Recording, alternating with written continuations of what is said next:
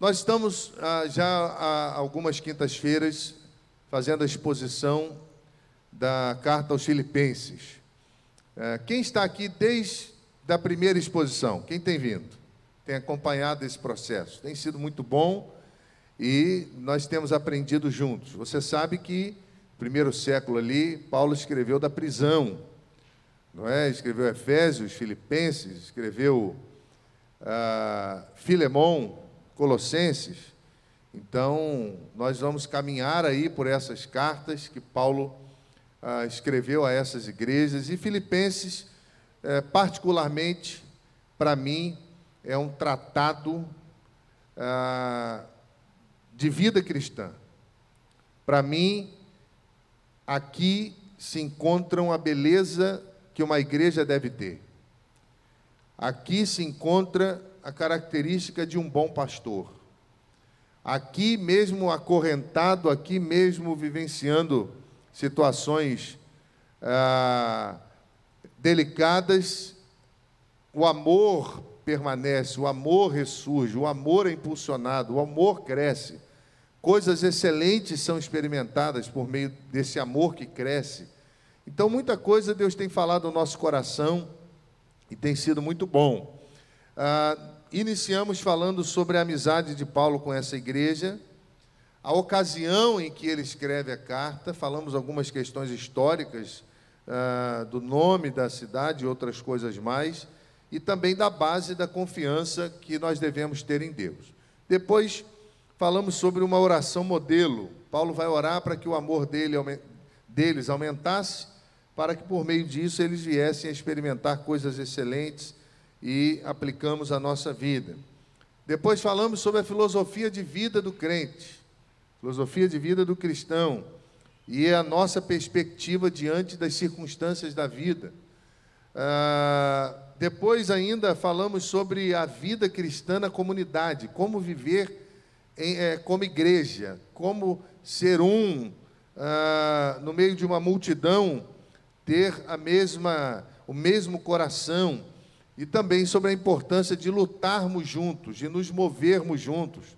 Falamos do contexto, Paulo está falando a um povo que conhecia ah, muito bem como que o exército romano se movia. Então eles sempre se moviam juntos.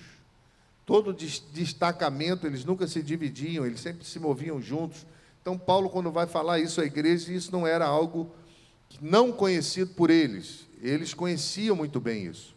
E hoje quero convidá-los a abrir a Bíblia, Filipenses capítulo 2, versos 5 ao verso 11. Nós vamos falar sobre ah, o centro disso tudo, aquilo que está no centro da vida dessa igreja e deve estar no centro da nossa vida, que vai nos ajudar a vencer as adversidades, vai nos ajudar a amar uns aos outros, vai nos ajudar ah, com as circunstâncias nem sempre favoráveis que nós enfrentamos e vai nos ajudar a aplicar isso na nossa vida e entender esse texto tão conhecido das Escrituras, tão lido, mas às vezes pouco vivido. Então, quero falar sobre o centro de tudo isso que nós vimos até aqui, capítulo 2 de Filipenses, verso 5 em diante, diz assim. Tende em vós o mesmo sentimento que houve também em Cristo Jesus, pois ele, subsistindo em forma de Deus, não julgou como usurpação ser igual a Deus.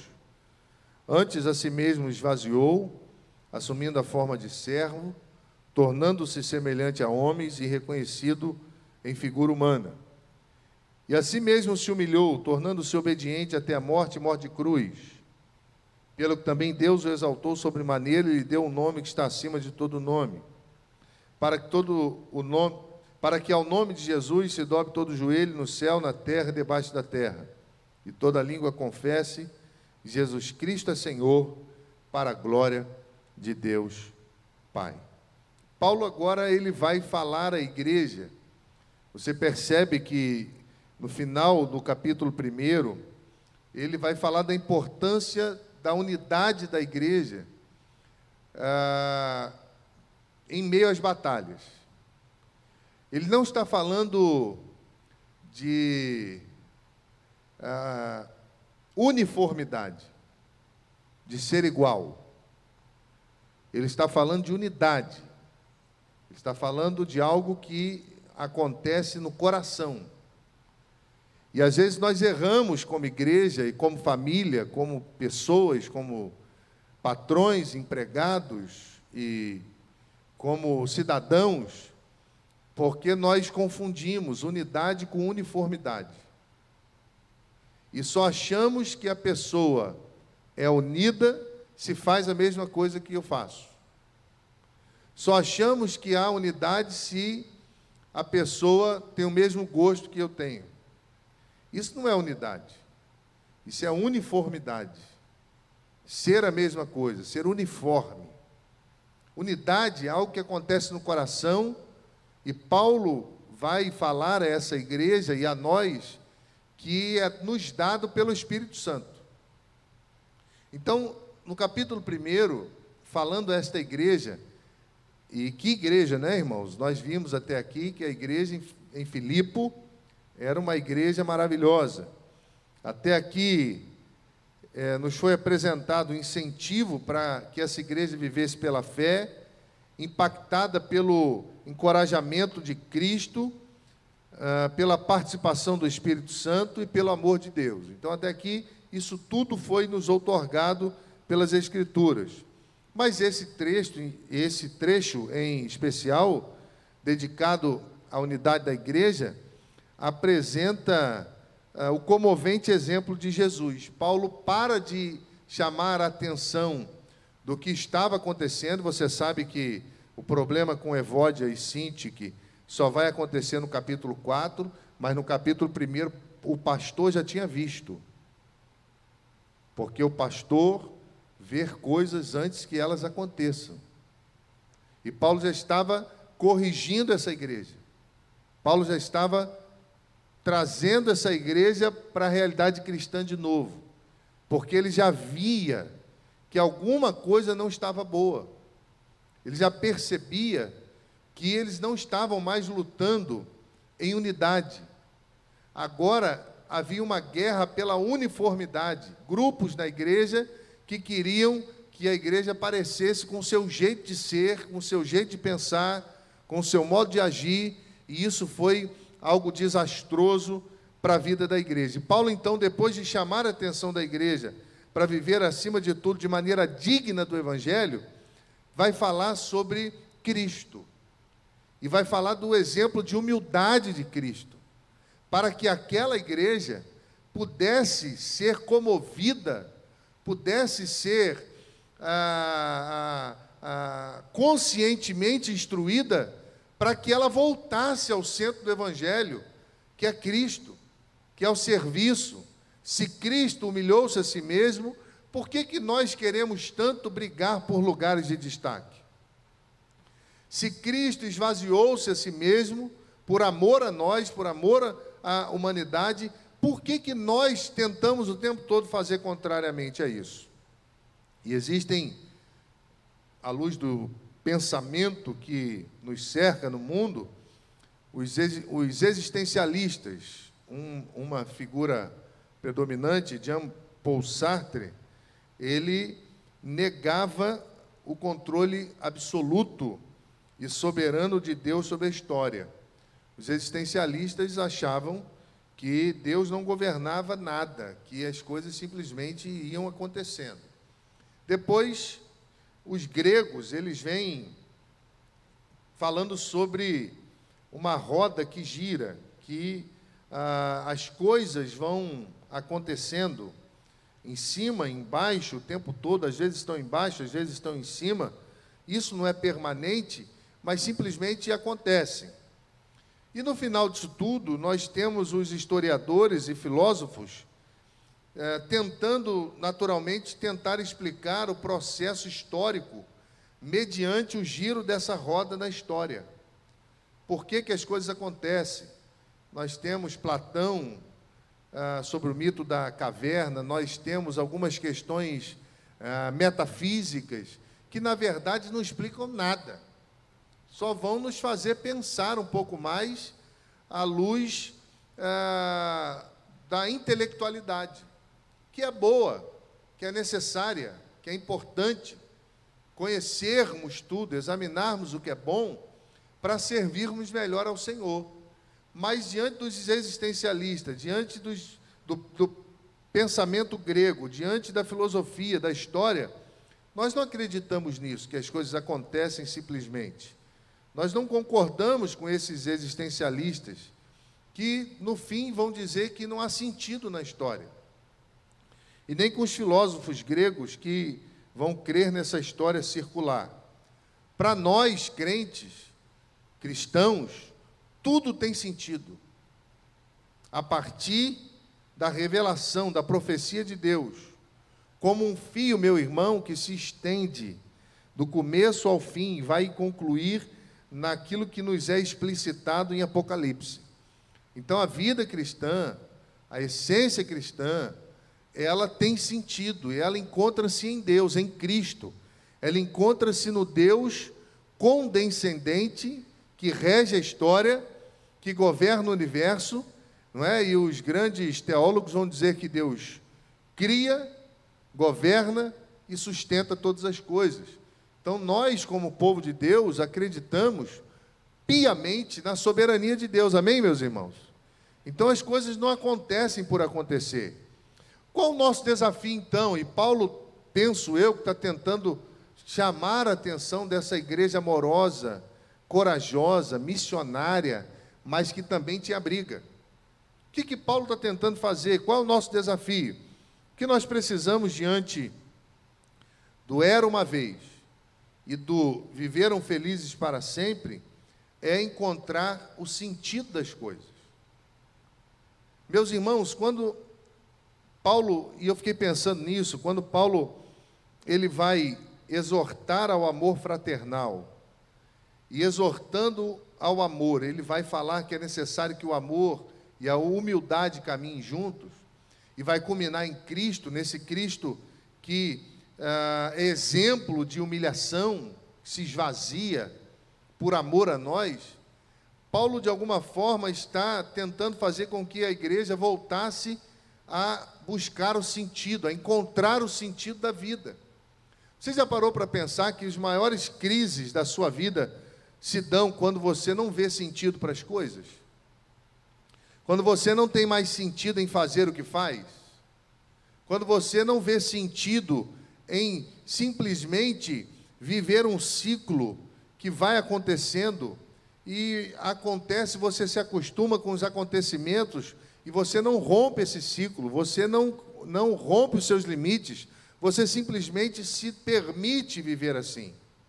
E é esse o enredo do capítulo 2, nesse contexto que nos mostra trama, a, a, a trama central da história, e no centro da história está e sempre estará na vida da igreja a cruz de Cristo.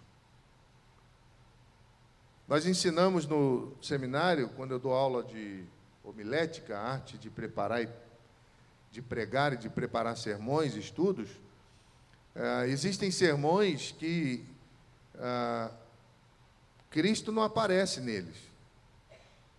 Ainda mais nesse tempo de autoajuda, que as pessoas estão querendo mais que as suas emoções sejam organizadas do que, que, a, sua, do, que a sua consciência esclarecida sobre as coisas de Deus. Tem gente que prega e não fala de Cristo. Então, se você vê alguém pseudamente pregando e que se Cristo não estiver no sermão, logo não é um sermão. Só é uma mensagem, só é um sermão se Cristo estiver nele. E às vezes, meus irmãos, como povo de Deus, nós esquecemos que o clímax da história cristã está no Gólgota. O que, que aconteceu ali, é, João 19, 30? Jesus proclamou: está consumado. Então, ali, esse fio que rege a história começa a ter sentido. É em Cristo que nós somos justificados. É em Cristo e por meio do seu sacrifício que a santificação nos é oportunizada. Que a regeneração acontece para que vivamos uma nova vida. E dali do Gólgota para frente, tudo contribui para a ação de Deus do início ao fim da história. Eu sou o Alfa e o Ômega, o princípio e o fim. O ato final está consumado. E é nessa certeza que o apóstolo Paulo trabalha algumas coisas com essa igreja. E fica com a sua Bíblia aberta, porque eu acho que você vai ser tão abençoado como eu fui lendo e preparando isso. Paulo vai dizer, verso 5: Tende em vós o mesmo sentimento. Tenham o mesmo sentimento. Veja bem, ele não está dizendo, façam a mesma coisa. Ele não está falando sobre uniformidade. Ele está falando sobre unidade, algo que vem do coração. E se nós, como igreja, tivermos essa percepção, irmãos, nós seríamos muito mais misericordiosos e muito menos juízes. Nós seríamos muito mais bondosos e muito menos corretivos.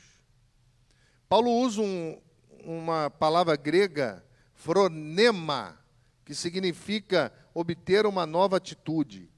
Então, ter o mesmo sentimento não é simplesmente fazer, não é simplesmente sentir. Ter o mesmo sentimento, aqui na palavra grega, é, de fato, fazer uma coisa diferente, fazer uma coisa nova.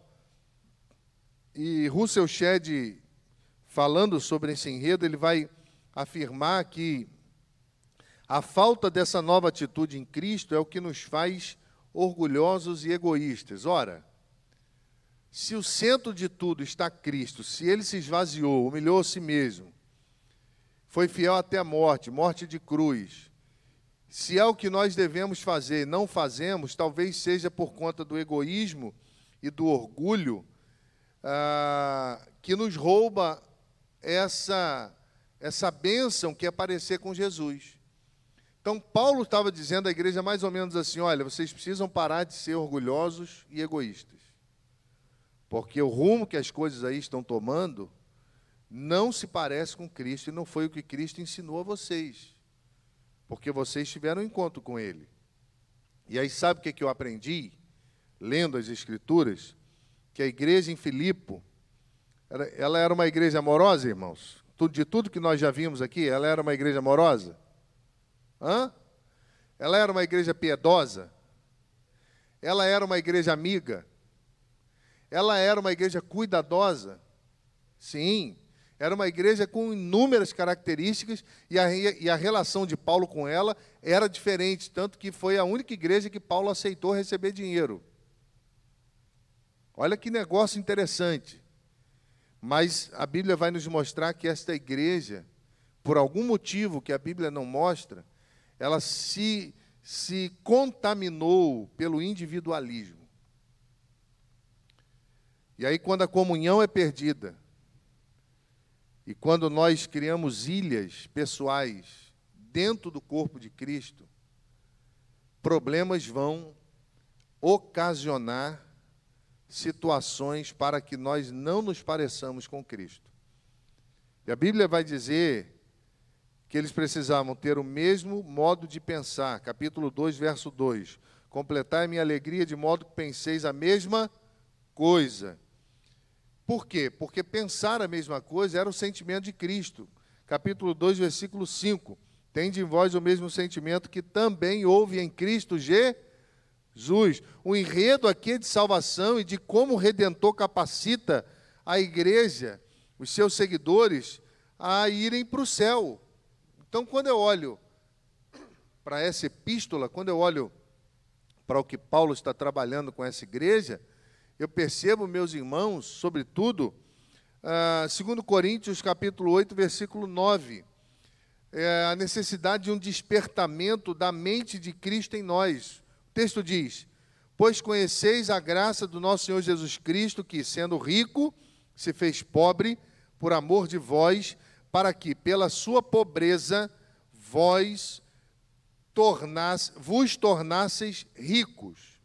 Então o texto está falando que Cristo sempre abriu mão de tanta coisa para que nós tivéssemos alguma coisa. E Cristo teve uma atitude diferenciada e nós devemos ter. Enquanto os versos 1 a 4 falam de características que já existiam nessa igreja, se você for ler o capítulo 2, versos de 1 a 4, é, a força de Cristo, incentivo ao amor, comunhão, espírito de compaixão, tudo isso tinha aqui. Mas o verso 5 presume que em Jesus Cristo eles tinham a mente de Cristo Jesus, eles precisavam resgatar isso.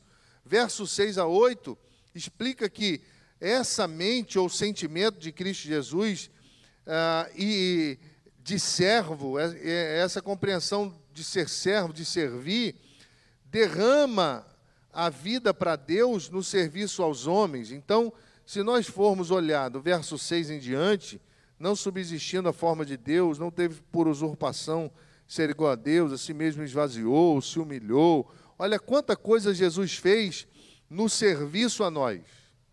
E eu quero te perguntar: o que, que você tem feito no serviço a alguém? O que, que nós, como igreja, temos feito no serviço a alguém? Essa semana eu fiz contato com. Eu nem compartilhei porque ainda não me foi respondido. Eu fiz contato com um pastor brasileiro que está na Ucrânia e ele tem uma organização lá que tem resgatado as crianças órfãos, milhares de crianças que estão órfãos e essa organização ah, crianças que estão órfãs, perdão, essa organização ela encontra pais que queiram adotar essas crianças no mundo todo. E eu mandei uma mensagem para ele ele é brasileiro. E eu falei, pastor, é, nós somos aqui de Rio Bonito e nós queremos fazer alguma coisa para ajudar. O que, que a gente pode fazer para ajudar e como podemos ajudar? Nós temos a Convenção Batista Brasileira, junto de Missões Mundiais, que está lá também fazendo alguma coisa. E eu quero te perguntar se a palavra de Deus, se Paulo está dizendo a essa igreja, que para a igreja fazer alguma coisa, ela tinha que deixar de ser alguma coisa, o que, que você tem sido para alguém e o que, que você tem deixado de ser? Meus irmãos, qual o apelo que era feito aos crentes ali? Que eles não perdessem a essência que eles já tinham. Eles precisavam ativar, a mente de Cristo, eles precisavam, de fato, meus irmãos, se encontrar com aquilo que já existia neles. Por isso que no verso de número 8, Paulo vai apelar para a unidade, para a humildade, como a de Cristo. A si mesmo se humilhou, tornando-se obediente até a morte, morte de cruz. Os filipenses, eles, eles precisavam ter em si mesmos o sentimento que havia em Jesus por fazer o que fazia. E Paulo sabia, meus irmãos, que isso já existia na mente deles, porque eles estavam em Jesus. Se existia na mente deles, por que, que eles tinham parado de fazer? Se existia na mente deles, por que, que eles estavam abrindo as portas para aquilo que dividia a igreja? Paulo está dizendo: olha, vocês precisam olhar para vocês, olhar para Jesus, reativar a mente de Cristo para que vocês possam vencer as circunstâncias difíceis. O que, que Cristo pensa sobre isso tudo? O que Cristo faria? Então, quando a mente de Cristo a minha mente é a mente de Cristo, eu penso no que Jesus faria o tempo todo. Por isso que Paulo, quando vai falar à igreja, ele fala sobre Cristo. Que é exemplo melhor, maior, é olhar para Jesus e ver o que, que ele fez, o que ele ensinou, para que nós também façamos e venhamos a ensinar de alguma forma. Por quê, irmãos? Esse sentimento, como de Cristo, deveria ser demonstrado no seio da igreja e deveria ser demonstrado nos relacionamentos. Eles precisavam colocar isso em prática. Meu irmão, se você faz da igreja uma ilha, você não está cooperando para o evangelho avançar e nem para que a sua igreja seja abençoada. Se você se tornou individualista, achando que o que você pensa, o que você acredita, é o único jeito de ser e de se fazer as coisas, cuidado, você pode estar tomando um rumo complicado na sua vida e no seu ministério. Então, o que Paulo está trazendo a essa igreja e a nós é que esse sentimento de Cristo em nós, ele deve aparecer na igreja, porque se ele não aparece na igreja, ele não vai aparecer em casa. Se ele não aparece em casa, não vai aparecer na igreja. E aí nós vamos esperar de quem? Da sociedade? Dos ímpios? Então, quando Paulo está tratando isso e fala que Cristo esvaziou-se, ele estava falando uh, não de questão de natureza, né? Jesus totalmente Deus, ele não abdicou de ser Deus e totalmente homem. Não, ele estava falando sobre renúncia de privilégios. E, meus irmãos, aqui a gente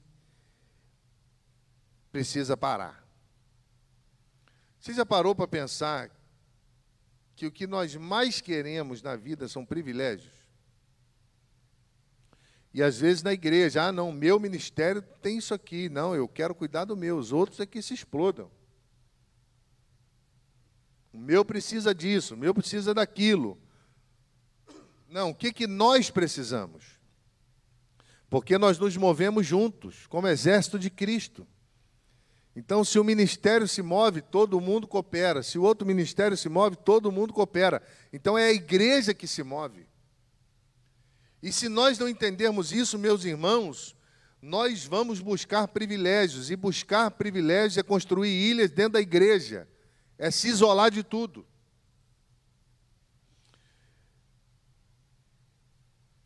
Brodman, em seu comentário bíblico, ele vai falar sobre kenosis, que é a palavra grega para esvaziamento, falando desse texto que Jesus esvaziou a si mesmo. Ele vai dizer que Jesus não desistiu da divindade, mas ele aceitou a servidão. Ele não desiste da sua divindade, da sua natureza, mas ele aceita se tornar servo. Sabe por quê? Porque Deus nos ama. Porque Deus te ama. E se Jesus fez isso tudo, por que, que a gente tem dificuldade de pegar uma vassoura e varrer o chão quando está sujo? Se Jesus fez isso tudo, por que, que nesse tempo a gente tem que pagar as pessoas para fazer aquilo que nós, como igreja, poderíamos fazer? Se Jesus fez isso tudo, por que, que nós nos tornamos isso? Meus irmãos, Paulo está dizendo isso à igreja. Não deixem de parecer com Jesus. Porque o segredo de tudo isso que vocês estão vivendo está em Jesus. Meus irmãos, uma vez eu, ao pastorear uma igreja, as salas estavam assim muito, muito sujas, muito caindo ao pedaço. Tinha sala que nem usava, metade da parede com o embolso caído. Negócio feio, horrível, tenebroso, pouca luz, negócio horrível. E um dos primeiros atos que eu fiz, eu falei, vamos pintar a igreja. E não tem dinheiro. Falei, quanto que, quantas latas de tinta que, que vai usar? Tantas latas daquela, acho que foram 19. Eu falei, então tá bom, então eu vou trabalhar com a igreja. Fui para o púlpito. Os primeiros meses na igreja, falei, meus irmãos, precisamos arrumar as salas, precisamos arrumar o ministério infantil, precisamos pintar, precisamos organizar, botar luz, fazer aquilo lá. Eu preciso de 19 latas, eu estou dando a primeira. Quem vai dar as outras para nós começarmos o mutirão aí? Eu, eu, eu, cinco minutos, recebi as 19 latas. Eu falei, tá, sábado que vem mutirão na igreja. Nós vamos pintar. Meus irmãos, eu sou alérgico ao extremo, os irmãos sabem disso. Se tiver lixando parede ou passar perto, é uma semana sem voz. Eu falo que eu fui criado com vó, porque eu sou todo cheio de coisinha. Nem parece que sou filho de Paraíba, cabra macho alérgico, tinta, cheiro de tinta, meu irmão, é uma semana. Sem dormir direito. Ataca tudo. E eu falei: não, eu preciso ser o primeiro, porque o líder vai na frente abrindo caminho. Eu falei: meus irmãos, semana que vem mutirão aqui. E aí, Chegou um senhor para mim e falou assim: Pastor, ó, vai vir ninguém não, hein? Porque aqui eles não estão acostumados com isso, não. Eu falei, ah, meu irmão, se não vier ninguém, eu vou estar aqui fazendo. Não sei pintar, não, mas vou pintar o sete aí, vou pintar do meu jeito, depois ninguém reclama. Ele falou, ó, oh, senhor, aqui não é assim. Eu falei, então tá bom. Irmão, chegou no sábado, tinha mais de 60 pessoas. E os irmãos começaram a pegar, na parte da manhã, pintou tudo, embolsou o que tinha que embolsar. Foi um negócio lindo. Quem sabia mexer com eletricidade foi trocar as lâmpadas. Quem sabia pintar, foi, pegou rolo e foi pintar. As crianças iam pintando rodapé. Foi um negócio lindo. E de repente chega esse irmão que falou que não ia dar ninguém lá para olhar aquele movimento, aquela festa. Ele falou assim: É, pastor, me surpreendeu. Eu falei: é, Então se prepara, que o senhor vai ser sempre surpreendido. Se a gente for olhar, irmãos, para o que nunca deu certo, para o que nunca foi feito, ou, porque não, ou para o que nós deixamos de fazer, nós não vamos fazer nada. Então, Paulo está dizendo isso à igreja, está dizendo: olha, Jesus aceitou a servidão. Você tem feito o que para a sua igreja? Irmãos, é delicado falar o que eu vou falar, mas eu falo mesmo. Nós temos inúmeros professores na igreja e a gente tem decadência ou defasagem de professores para crianças e para adultos, porque as pessoas receberam o dom de Deus, vão servi-la no mundo e na igreja não querem fazer. Nós temos inúmeras necessidades de muitas coisas e temos tudo, todos os dons da igreja, mas as pessoas servem no mundo e na igreja não querem fazer. É duro, mas é verdade, você sabe que é verdade. Paulo está dizendo a essa igreja: não criem ilhas no meio do corpo, não se isolem uns dos outros é, é, como se um pastor estivesse dizendo: olha, não façam isso, isso não vai dar boa coisa. Você já ouviu sua mãe falar isso para você? Seu pai ou seu pastor falar: isso não vai dar boa coisa, hein? Meu irmão, quanta riqueza. Segundo os Coríntios, capítulo 8, versículo 9, pois conheceis a graça do nosso Senhor Jesus Cristo, que sendo rico se fez pobre por amor de vós, para que pela sua pobreza vos tornasseis ricos. Marcos 10, 45. Pois o próprio Filho do Homem não veio para ser servido, mas para servir e dar a vida em resgate de muitos. A sua servidão não foi um ato isolado, foi fruto da sua existência. E Paulo, meus irmãos, está ensinando ou fazendo a igreja se lembrar que a humildade abre espaço para exaltação. Mateus 23, 11 e 12. Mas o maior dentre vós será vosso servo. Quem a si mesmo se exalta será humilhado, e quem a si mesmo se humilha será exaltado. E aqui estava a orientação pastoral, que era viver de modo digno do Evangelho, que ele começa no verso 27 do capítulo 1. E aí eu quero concluir assim, irmãos. Ele vai dizer que eles deveriam ser firmes. Filipenses 4, 1. Portanto, meus amados irmãos, saudosos, minha alegria e coroa, sim, amados, permanecei deste modo, firmes no Senhor. Firmes e quem, irmãos? Está falando de Jesus, ó. Jesus é o, ele controla tudo.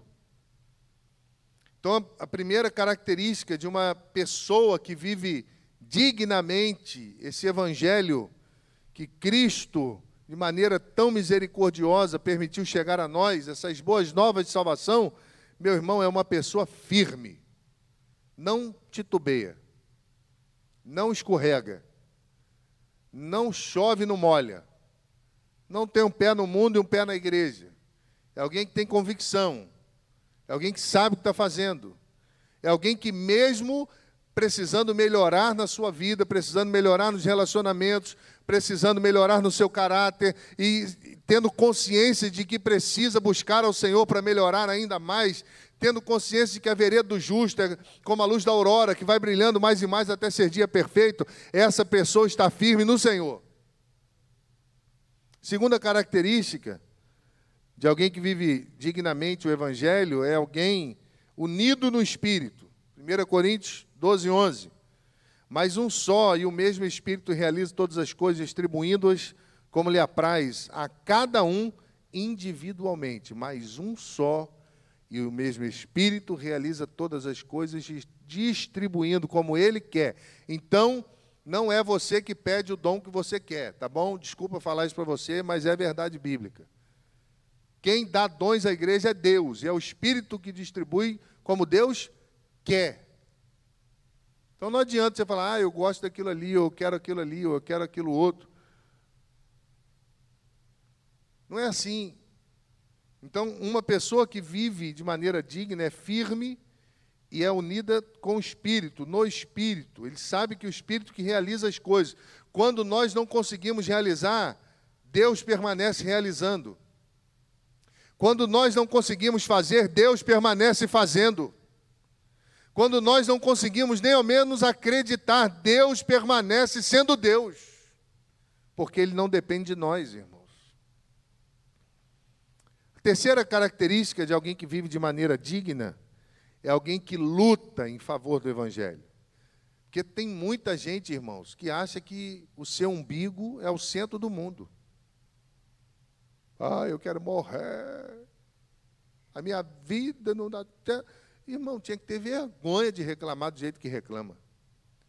Tinha que ter vergonha de reclamar do jeito que reclama. E aí não faz nada. Uma pessoa que vive de maneira digna é uma pessoa que, mesmo sendo humana, mesmo tendo lutas, mesmo tendo dissabores a enfrentar, mesmo tendo uma vida de lutas terríveis a enfrentar, é alguém, meu irmão, que consegue permanecer lutando pelo Evangelho. 1 Timóteo capítulo 6, verso 20, e tu, ó Timóteo, guarda o que te foi confiado, evitando os falatórios inúteis, profanos e as contradições do saber, como falsamente lhe chamam. Olha o que, que Paulo falou. Se o David estiver aqui, você pode tocar, David, fazendo favor. Olha o que, que Paulo falou, meu irmão. Paulo falou assim, ó. Guarda o que te foi confiado. O que, que você já recebeu de Deus nas suas mãos e você não guardou? O que, que você já recebeu de Deus para fazer e você não fez como deveria? Quantas coisas Deus já nos oportunizou, Deus já nos entregou e nós não guardamos? Quem vive de maneira digna é firme, unido no espírito, luta pelo evangelho, em último lugar, fortalecido na graça de Deus em meus sofrimentos. Filipenses capítulo 1, versículo 29. Porque vos foi concedida a graça de padecerdes por Cristo e não somente de crerdes nele. Olha que coisa legal. Padecer é bênção que Deus nos dá. Padecer por Cristo é graça. Não é só crer, é viver e viver é uma guerra. Mas ainda conseguimos pensar em mais uma coisa: ser constante no, no combate, constância na vida cristã. Versículo 30 do capítulo 1 de Filipenses: Pois tendes o mesmo combate que, vi, que vistes em mim, e ainda agora ouvis que é o meu. Paulo está falando: vocês estão combatendo coisas que eu já combati e permaneço combatendo. Irmão, tem coisa que nós vamos lutar a vida toda. Tem coisas que vão nos acompanhar uma vida toda e nós vamos ter que lutar contra isso uma vida toda. É um combate constante, é alguém que não esmurece. Paulo falou: vocês estão lutando pelo que eu já lutei e continuo lutando. Você acha que, ah, não, vai mudar aqui? Não, irmão. Sérgio Lopes canta, né? Eu luto é contra a minha própria alma, a natureza humana que há em mim. Paulo falou isso, da concupiscência da carne. O bem que queria não fazia, mas o mal estava todo dia diante dele. É uma guerra. Por isso, meus irmãos, eu quero fechar dizendo que isso é direção para toda igreja. Filipenses 2,5 tende em vós o mesmo sentimento que houve também em Cristo Jesus. Tende em vós. Que desafio. Que desafio. Meus irmãos, se Cristo serviu, todo mundo tem que servir. Todo mundo, de alguma forma, você tem alguma coisa que Deus pode usar no reino. Tem, você tem em suas mãos, você tem a sua oração, você tem o seu dinheiro, você tem o seu talento, o seu dom, você tem alguma coisa. Doutor Marcelo, dentista, um dentista renomado em Niterói, ele atendia em Tanguá. Ele montou um consultório na Igreja Batista. Ah, não é Tanguá, não, é Itambi. Montou um consultório ali e ia lá atender as pessoas carentes. E aí nós fomos com uma equipe para a África. E ele foi. Ele levou o consultório móvel. Nós carregamos isso. Para entrar em Moçambique teve dificuldade, por fim deixaram entrar. E ele, com uma alegria, atendendo todo mundo. Montamos o consultório no centro médico que era mantido lá pela junta, que não era um centro médico, nem era uma sala. Muita pobreza, muita miséria. E um dia eu pintei unha lá das irmãs. Se você precisa fazer unha, conversa comigo, que eu tive experiência em Moçambique. Pintei unha e tem foto lá para mostrar, hein? Não sei porque que Janine nunca deixou eu pintar a dela. E um dia eu fui ser instrumentador dele. E chegou uma menina, um calor. E ele com uma alegria ele foi fazer higienização nas crianças numa colégio, numa escola de mil crianças. Poeira para tudo quanto é lado. Uma confusão. E aquele homem com alegria. E eu lembro que eu estava instrumentando ali para ele, ajudando. A menina chegou toda tímida e ele brincando para descontrair. Consultório montado. Ela falou assim: Hoje eu vou realizar meu sonho. Ele falou, mas qual que é seu sonho? Ela falou assim, arrancar meu dente, que dói muito. E aí ele foi olhar, não tinha jeito e precisou arrancar o dente. E cuidamos ali, e eu olhava para ele, um homem bem sucedido. Deus deu para ele muita coisa. As filhas dele se formaram em medicina, uma família abençoada. Deus dá semente para ele, porque ele reparte a semente. A Bíblia diz que Deus dá semente para quem semeia. Sabe por que, que você não recebeu muita coisa de Deus? Porque você se tornou egoísta. Sabe por que, que a gente não recebe muita coisa de Deus? Porque a gente não vai fazer o que tem que fazer. E eu lembro dele. Tinha tudo para ser prepotente esvaziou-se a si mesmo e foi ser servo numa comunidade, na África, em tantos outros lugares do mundo. Eu lembro que na África eu cortei meu pé e ele cuidou do meu pé lá, ele tinha um remédio lá. Eu falei: Você está igual um curandeiro, você tem tudo. Ele falou assim: Na minha maleta tem de tudo. Ele cuidou de mim lá. E nós, às vezes, não tínhamos, não tínhamos o que comer, comíamos batata frita de noite. Tinha uma senhora que foi conosco, fritava batata e nós comíamos numa alegria, irmãos. Numa alegria, numa festa. E um dia fomos para o colégio, festa da escola, atender a escola. O dia todo, eu passei o dia todo fazendo pipoca. O dia todo. Na máquina fazendo, no final estava banhado de óleo. Chegamos no alojamento, quando chegamos no alojamento, não tinha água para tomar banho. Eu acho que o líder da caravana mandou desligar a água. Eu acho. E eu falo com ele até hoje, ele ri e fala que não. Eu falei, não, você mandou para a gente ter uma experiência no campo missionário. Ele falou, eu não, rapaz, eu sou um homem de Deus. Eu falei, sei.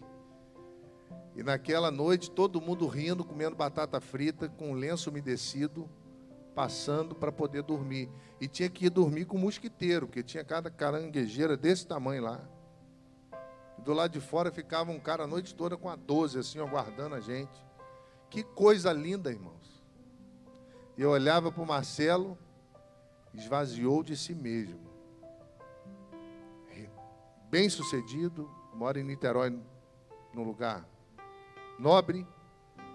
E aí eu olho para a família dele, o que Deus fez na família dele, porque ele ousou esvaziar a si mesmo para servir as pessoas. Você está entendendo, irmão? Se Cristo serviu, todo mundo serve. Humildade em fazer o que deve ser feito em detrimento do que achamos que deve ser feito é o nosso maior desafio.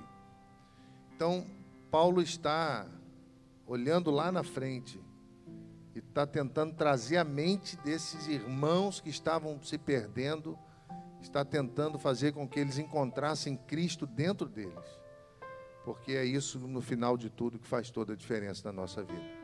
Que Deus os abençoe. Amém?